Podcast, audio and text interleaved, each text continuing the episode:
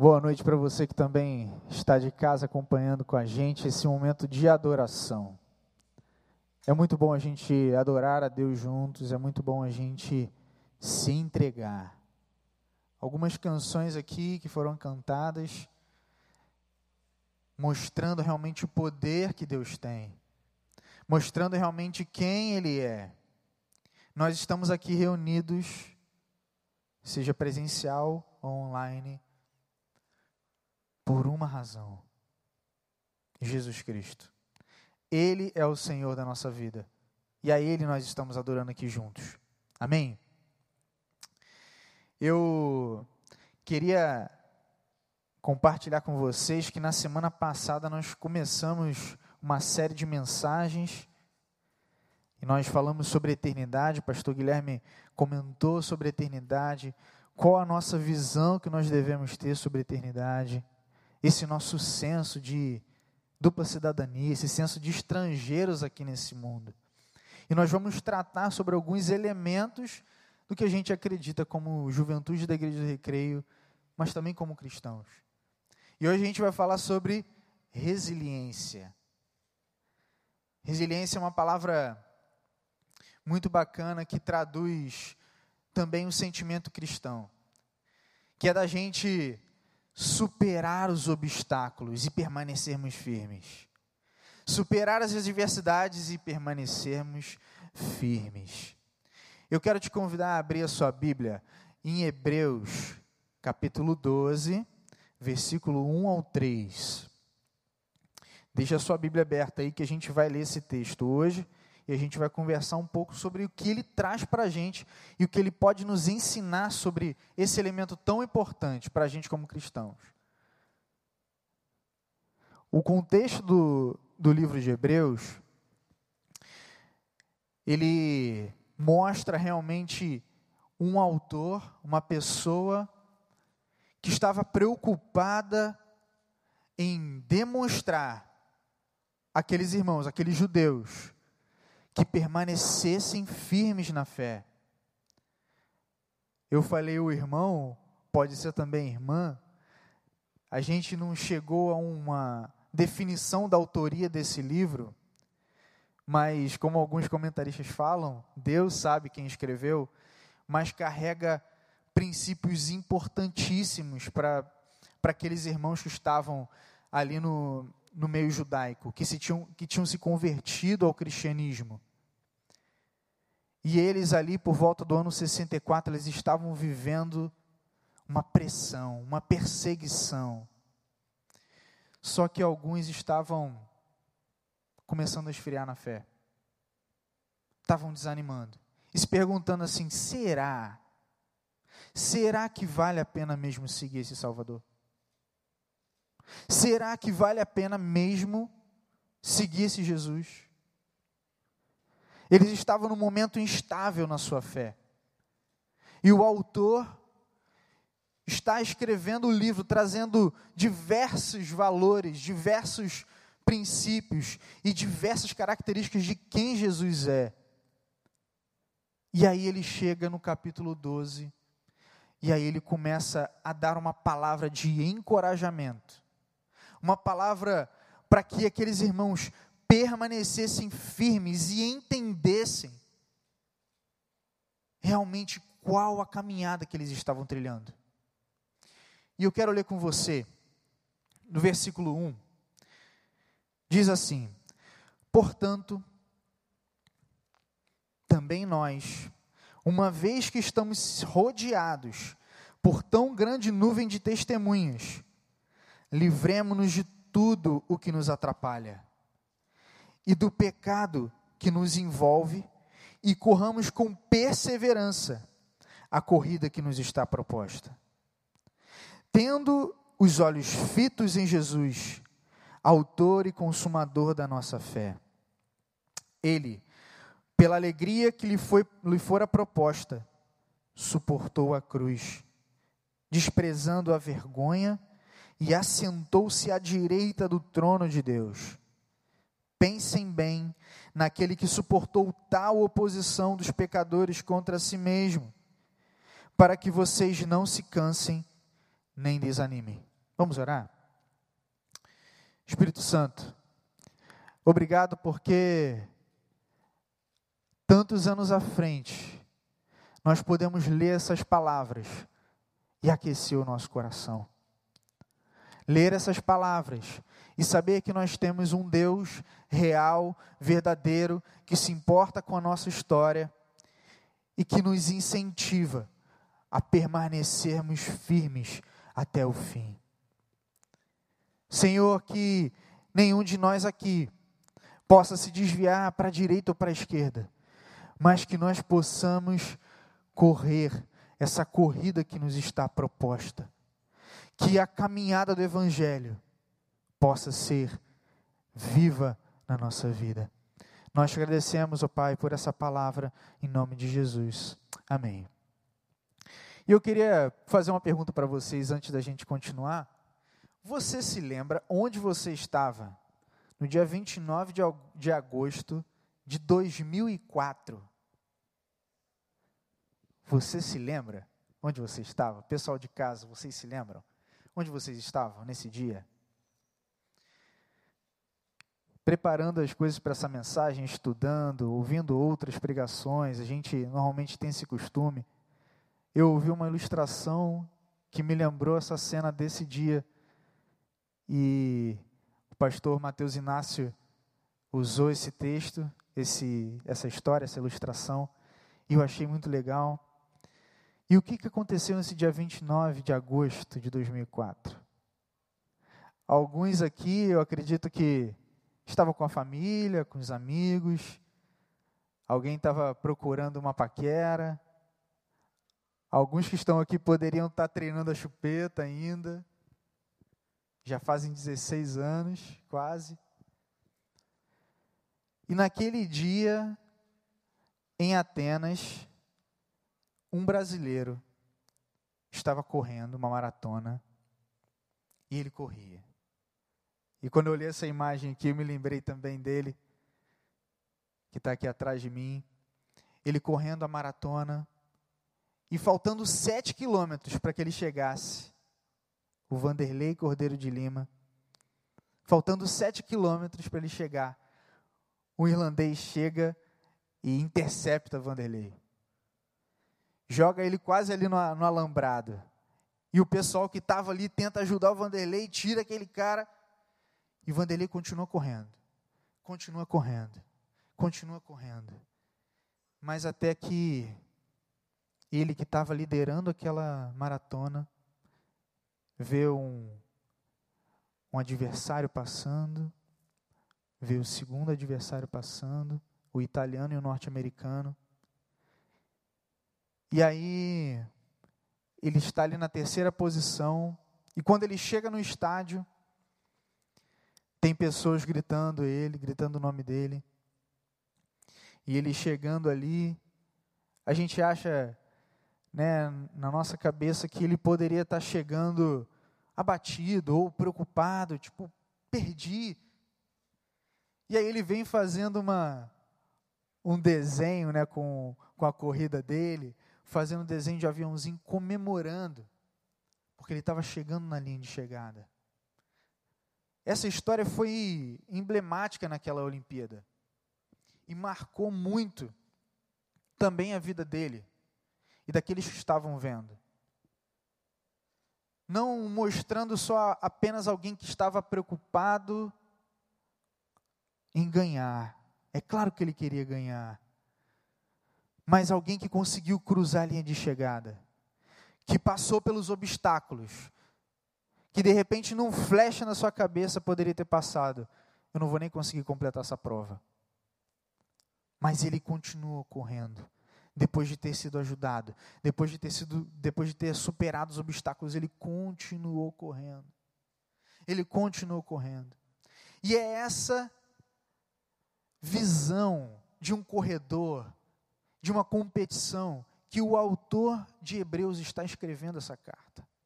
Esse, esse capítulo, desculpa. Ele começa escrevendo sobre uma nuvem de testemunhas. E aí a gente se depara que na caminhada cristã Eu acredito que você, se de repente tem um familiares cristãos, pessoas que de repente são mais experientes que você na fé, na caminhada cristã, você olhe para ele ou ela como exemplo. Você olhe para essa pessoa e fala: cara, como ela ora, como ela é uma pessoa comprometida com Deus, como ela não negocia os valores os princípios do Evangelho. E isso também servia para aqueles hebreus a quem o autor estava se direcionando. Só que por conta do seu contexto, no capítulo 11, ele usa uma analogia mostrando os heróis da fé. Pessoas que estavam caminhando diante de Deus, Deus desde o início da história. Ele cita Abel, cita Abraão, cita Noé, cita a fé de Raabe, por exemplo. E aí ele está mostrando para aqueles irmãos, olhe a fé deles, olhe como eles estão correndo essa corrida. E aí eu queria ler com vocês esse esses versículos, versículo 32, que fala sobre essa nuvem de testemunhas. Capítulo 11, versículo 32.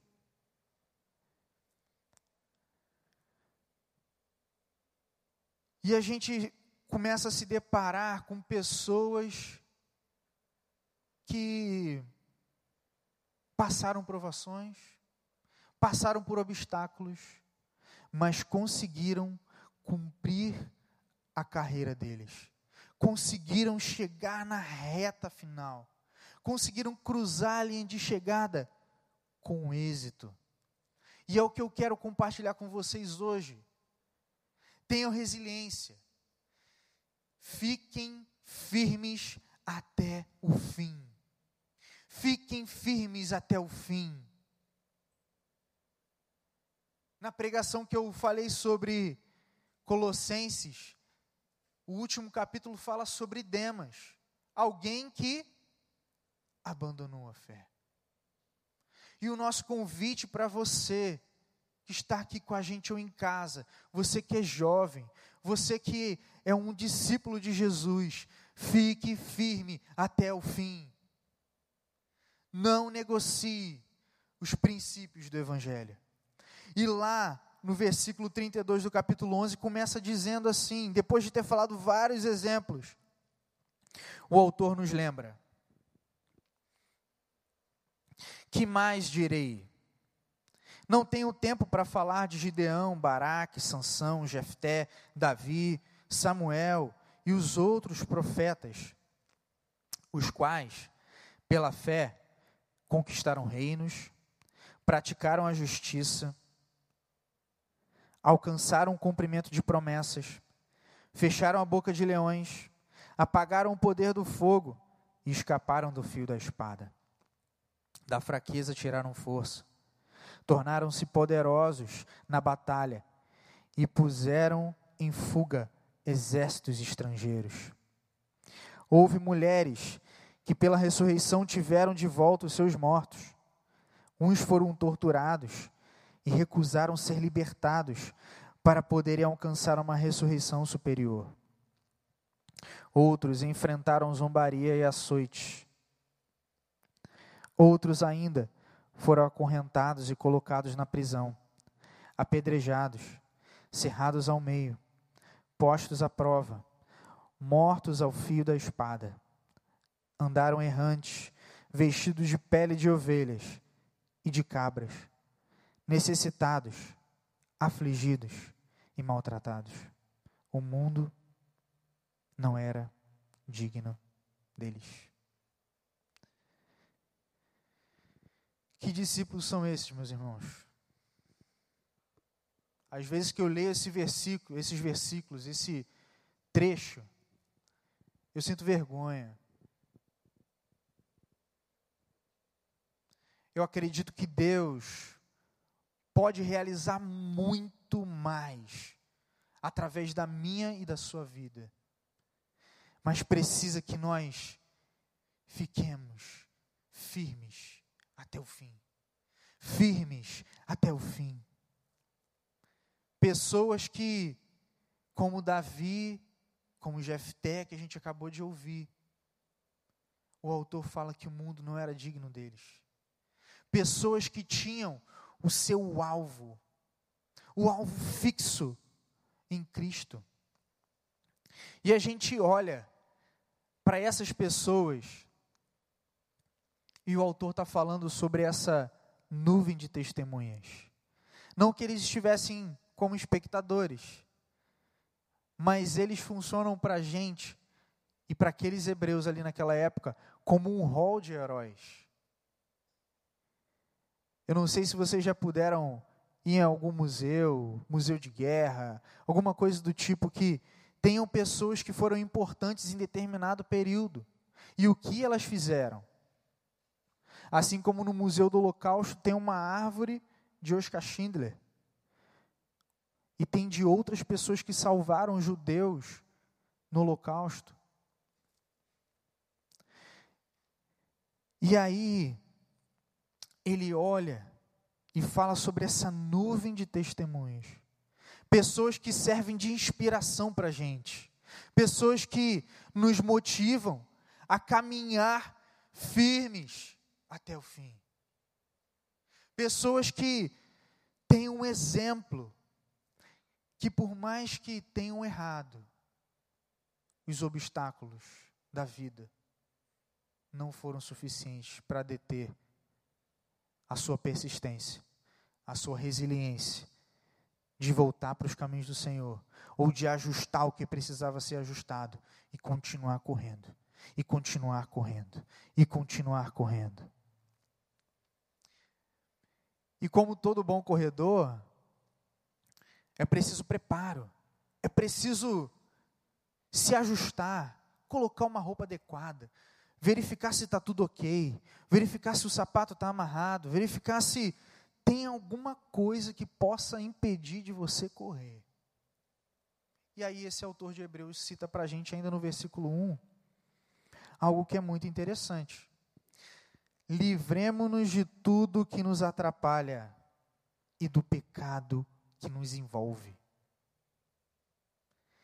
Existe alguma coisa hoje na sua vida que tem te atrapalhado a caminhar com Cristo? a correr essa corrida. Existe algo, existe algum pecado que está te envolvendo e você não está conseguindo sair.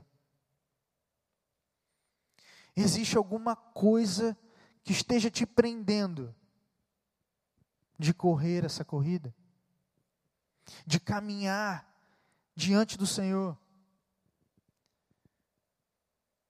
Essa Preparação é muito importante, gente.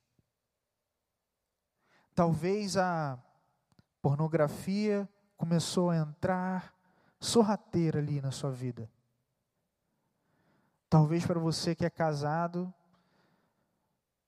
você foi pego no laço da infidelidade e não tem tido visão para sair.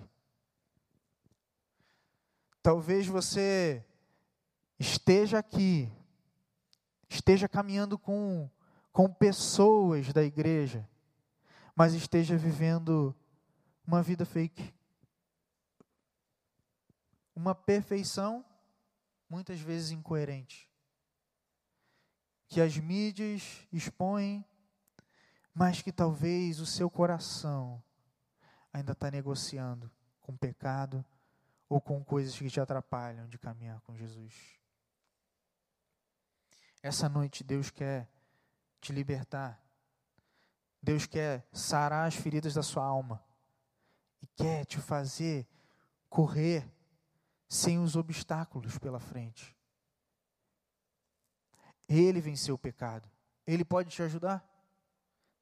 E ele promove uma comunidade de irmãos que podem te ajudar podem te levantar, podem falar assim: Eu estou aqui com você. Você não está sozinho. E é necessário que a gente viva a caminhada cristã livre. Livre daquilo que nos atrapalha, livre daquilo que nos envolve como pecado. E aí ele prossegue no, no versículo 1 ainda, trazendo para a gente, depois de estarmos preparados, depois de sabermos que não tem como correr com um obstáculo pela frente, eu preciso tirar aquilo que me atrapalha, eu preciso remover do meu coração e da minha vida o pecado que está me envolvendo e que eu não estou conseguindo sair. Aí ele fala: e corramos com perseverança a caminhada, a corrida, desculpa, que nos está proposta. É com perseverança, é com perseverança, com resiliência. Com uma vida realmente focada. A palavra que está sinalizada para a gente aqui no original nos remete a uma paciência triunfante, a uma, a uma visão de uma perseverança que nos caminha ao triunfo mesmo havendo os obstáculos, mesmo havendo as coisas na nossa frente que nos atrapalham. Essa perseverança, que está baseada em Cristo, ela nos, nos dá o gás, nos dá realmente a força para poder prosseguir nessa caminhada. É essa perseverança que me move, que te move a gente não negociar, a gente não parar, a gente saber que nós temos uma linha de chegada. E eu quero te perguntar hoje: como está você nessa corrida? Como está você hoje nessa corrida? Você deu uma parada? Você de repente chegou como aqueles irmãos hebreus que tinham se convertido e estava desanimando. A pressão no trabalho, a pressão talvez por um ambiente agressivo dentro da sua casa, a pressão de repente por por questões que podem trazer realmente danos ao seu emocional. O que tem te impedido, meu querido? Como está a sua corrida hoje? Ou você tem conseguido correr e tem motivado outros, como alguns que vão correr na praia e falam: pô, vamos comigo, chega mais, essa corrida é nossa. Existem várias situações e vários estágios nessa corrida para cada um que está aqui. E eu quero te perguntar onde você está nessa corrida. Não pare. Corra com perseverança. Corra com perseverança.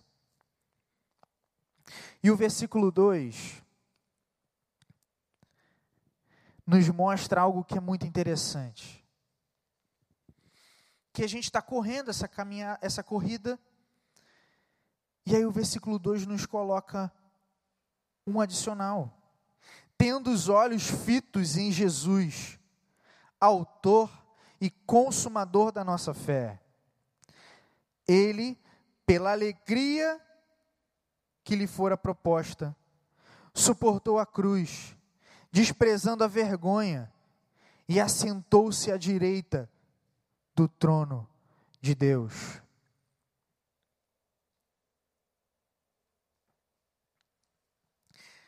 A gente olha para esse cenário e vê que esse corredor, nós,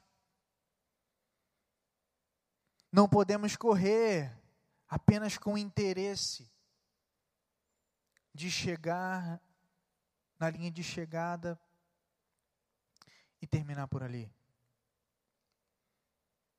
Os nossos olhos precisam estar fitos em Cristo. Como a gente leu sobre esses heróis da fé, o autor aqui instiga e nos lembra que Cristo é o autor e consumador da nossa fé. Sem Ele, a nossa fé é vã.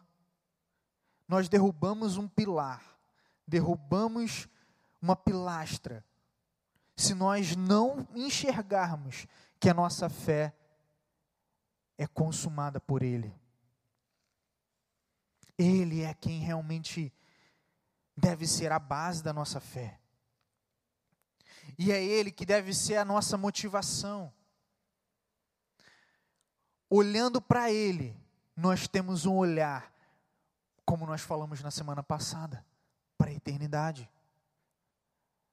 Nós não perdemos o rumo. E essa expressão é muito legal, tendo os olhos fitos. O original dela diz como se fosse um corredor que está correndo, correndo, correndo, correndo, mas que não se preocupa com as, com as influências exteriores. Talvez você, na sua família, ou no seu trabalho, na sua faculdade, você já pode ter ouvido alguma vez: ser crente não vale a pena. Você é crente por quê? Por que, que você está fazendo isso? Por que, que você vai na igreja? Por que, que você está orando em casa? Por que, que você, todas as vezes que vai comer, pega a mão da sua esposa, conversa com ela e ora junto? Por quê? Por que, que a sua vida é assim? Isso não vale de nada. Mas se você tem os olhos fitos em Jesus, se Ele realmente é o autor e consumador da sua fé, nós correremos essa caminhada, essa, corrida. Nós correremos essa corrida e chegaremos na linha de chegada. Não uma chegada sem valor, mas na eternidade, onde se encontra o nosso Cristo. E aí, esses olhos fitos apontam também para um Cristo que diz um pouquinho mais à frente, aí no versículo 2: Ele pela alegria que lhe fora proposta, suportou a cruz, desprezando a vergonha, e assentou-se à direita do trono de Deus. E aí o que me chama a atenção aqui nesse, nesse trecho é falar de uma alegria e em seguida falar da cruz. Gente, concorda comigo? Você que de repente viu pelo menos uma vez Paixão de Cristo, viu que o negócio não era brincadeira. Jesus foi cuspido, foi xingado, apanhou muito por mim e por você, para me salvar e para te salvar. E o autor está falando de alegria. É, meus irmãos, o nosso Deus, até o último momento, ali em Jesus, Jesus estava falando com os discípulos sobre a alegria de partilhar da cruz e dos sofrimentos juntos.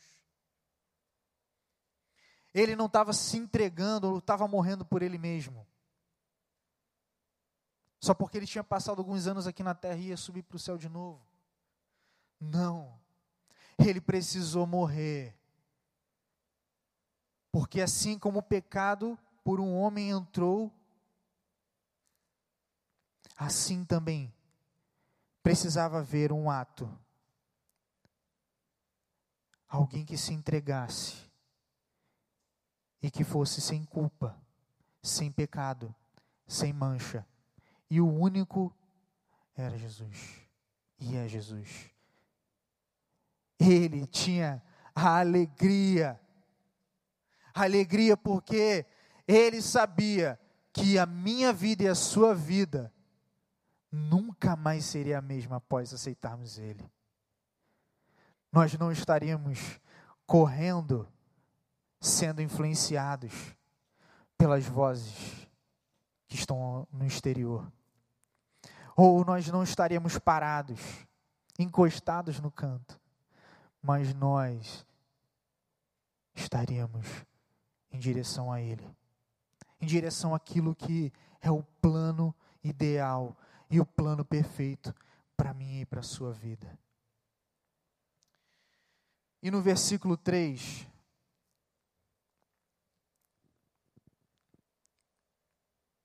nós olhamos aqui algo que é maravilhoso. Esse autor fala: pense bem naquele que suportou tal oposição dos pecadores contra si mesmo, para que vocês não se cansem nem desanimem. E aí, a gente vê a expressão pense bem, ou considere em outras versões, considere aquele que suportou tal oposição. E aí a gente vê a figura de Jesus, e alguns comentaristas trazem aqueles que foram as pessoas que sentenciaram Jesus. Como, gente? Como que a gente pode olhar para Jesus e não perceber um Deus de amor? Que em uma atitude de vida, uma atitude de entrega, nos amou e suportou toda a pressão, tudo aquilo que pode nos afastar aqui nós chegamos num ponto incrível. Porque nós vimos heróis da fé, vimos pessoas que podem nos inspirar, mas não tem maior inspiração que Cristo. Não tem maior inspiração do que aquele que se entregou por nós. É nele que nós precisamos nos espelhar. Quando a situação apertar, meu querido, se lembre do sofrimento dele. Nenhum sofrimento que nós vamos passar na nossa vida é comparado ao que ele viveu.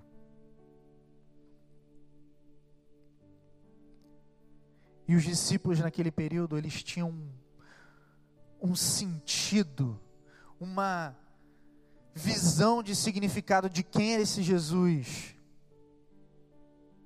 que muitos não se importaram se iam ser presos, se iam ser abatidos, se seriam pregados numa cruz também.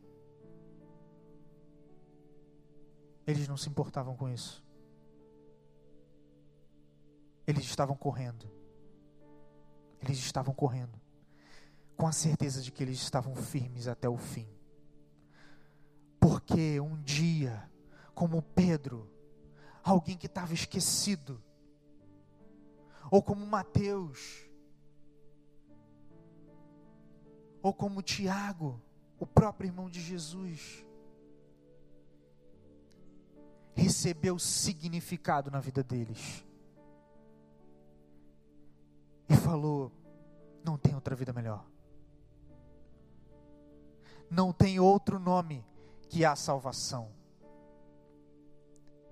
E esse Jesus suportou toda a oposição, todo obstáculo. Ele foi tentado em diversas coisas. E ele é para a gente um exemplo. Fiquem firmes até o fim. Fiquem firmes até o fim. Se alguém te confrontar negociar sua fé, fiquem firmes até o fim. Se alguém for contra a esperança que há no seu coração, fiquem firmes até o fim. Se de repente você for alvo de insultos pelo Evangelho, fiquem firmes até o fim.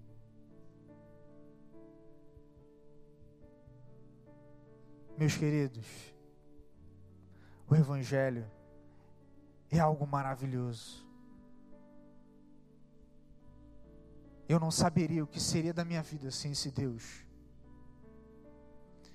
Eu sei que Ele é vivo, que o nosso Redentor vive, e nós precisamos considerá-lo, nós precisamos pensar nele, para correr essa, essa corrida, para chegar até o final, para chegar lá na linha de chegada, olhando para Ele, com o norte nele, podendo vislumbrá-lo face a face na eternidade.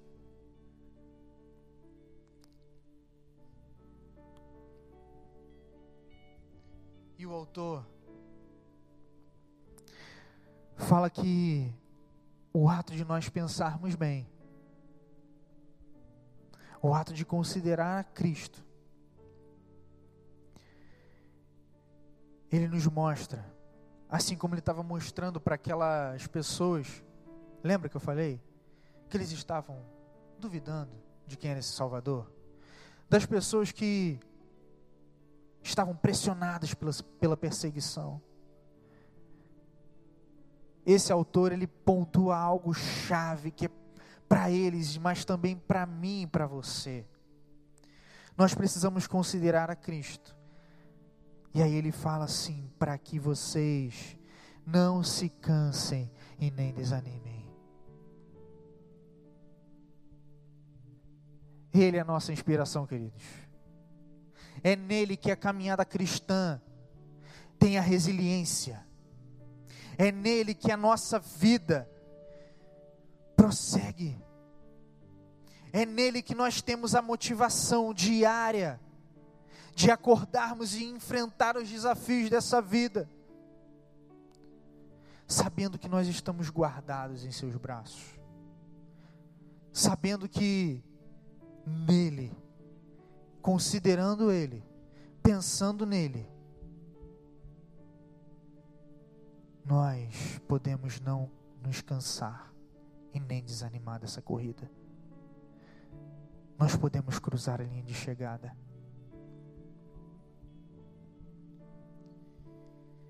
E o Vanderlei, Cordeiro de Lima, ele não chegou em primeiro, vocês lembram? Mas ele recebeu uma honraria altíssima, que é relativa à questão do dos desportos, do esporte e também humanitária. E aí, ele recebeu o título de Barão de Cobertã.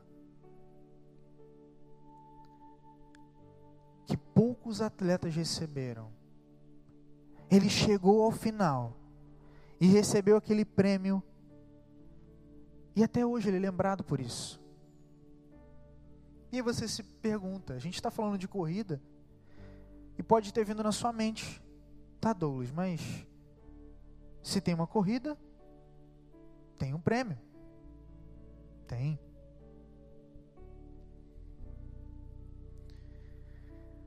O prêmio da gente, meus queridos, será quando nós cruzarmos a linha de chegada, assim como esses irmãos na fé, uma coroa incorruptível. Vai ser o prêmio de olharmos o nosso Deus face a face. Será o prêmio de olharmos a eternidade e de vivermos realmente junto àquele que é o autor e consumador da nossa fé. E nós poderemos falar como Paulo falou, como a gente viu nesse vídeo no início.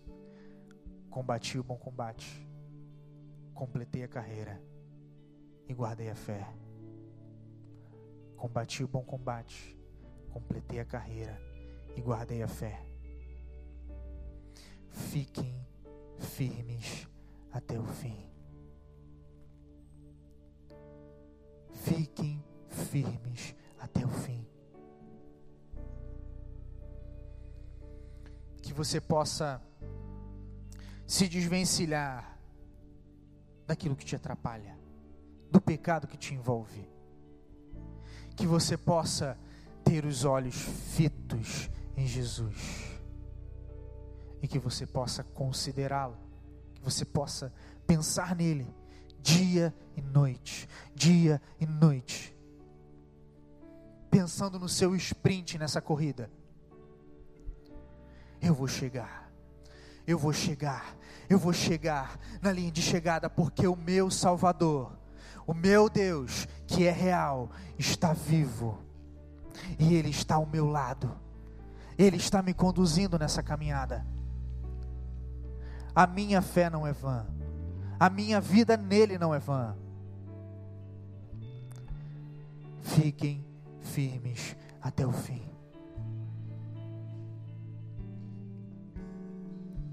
Que Ele possa te guiar a cada dia. Nós vamos cantar uma canção, mas antes de cantarmos, eu quero convidar a você a fechar os seus olhos nesse momento. Curvar a sua cabeça, você que está aqui, você que está na sua casa. Se você de repente ainda não faz parte dessa equipe, nessa maratona, nessa corrida, se você ainda não conheceu e com conheceu realmente Jesus como Senhor e Salvador da sua vida, eu quero te encorajar a correr a melhor corrida da sua vida, a se desprender daquilo que está te prendendo hoje e seguir em direção a Ele, a correr junto com muitos irmãos que hoje estão correndo e inspirado naqueles que já correram também. Essa corrida que é maravilhosa. Essa corrida que não tem frutos que vão perecer, mas que tem uma eternidade reservada para nós. Eu quero te convidar, se você deseja aceitar Jesus hoje, você que está aqui, ou você que está na sua casa, E eu quero fazer um outro convite a você. Você que é discípulo, que está caminhando com Jesus há muito tempo, ou pouco tempo, e viu você se esfriando nessa corrida. Os seus passos já não são mais os mesmos, a sua vontade já não é mais a mesma. Eu quero te encorajar também e a você que quer se disponibilizar e dizer: Senhor, me inspira nessa corrida. Senhor, que meus, os meus olhos, o meu referencial esteja no Senhor nessa corrida. Para que eu esteja cada dia caminhando com o Senhor, resiliente, firme até o fim. Eu quero convidar esses três grupos. Se você estiver presencial aqui, é você ficar de pé. Se você que está na sua casa, você tem um contato que vai aparecer aqui na, na nossa tela, para você mandar uma mensagem. E enquanto nós vamos cantar essa canção, enquanto nós vamos cantar essa canção, eu quero te convidar, a você que aceitou Jesus, a você que quer pedir a Deus, Deus, ajusta, Senhor, a minha corrida. E você também que quer dizer assim, Senhor, eu quero correr, correr, correr junto ao Senhor, com perseverança, até o fim, firme até o fim. Eu quero te convidar a ficar de pé em nome de Jesus.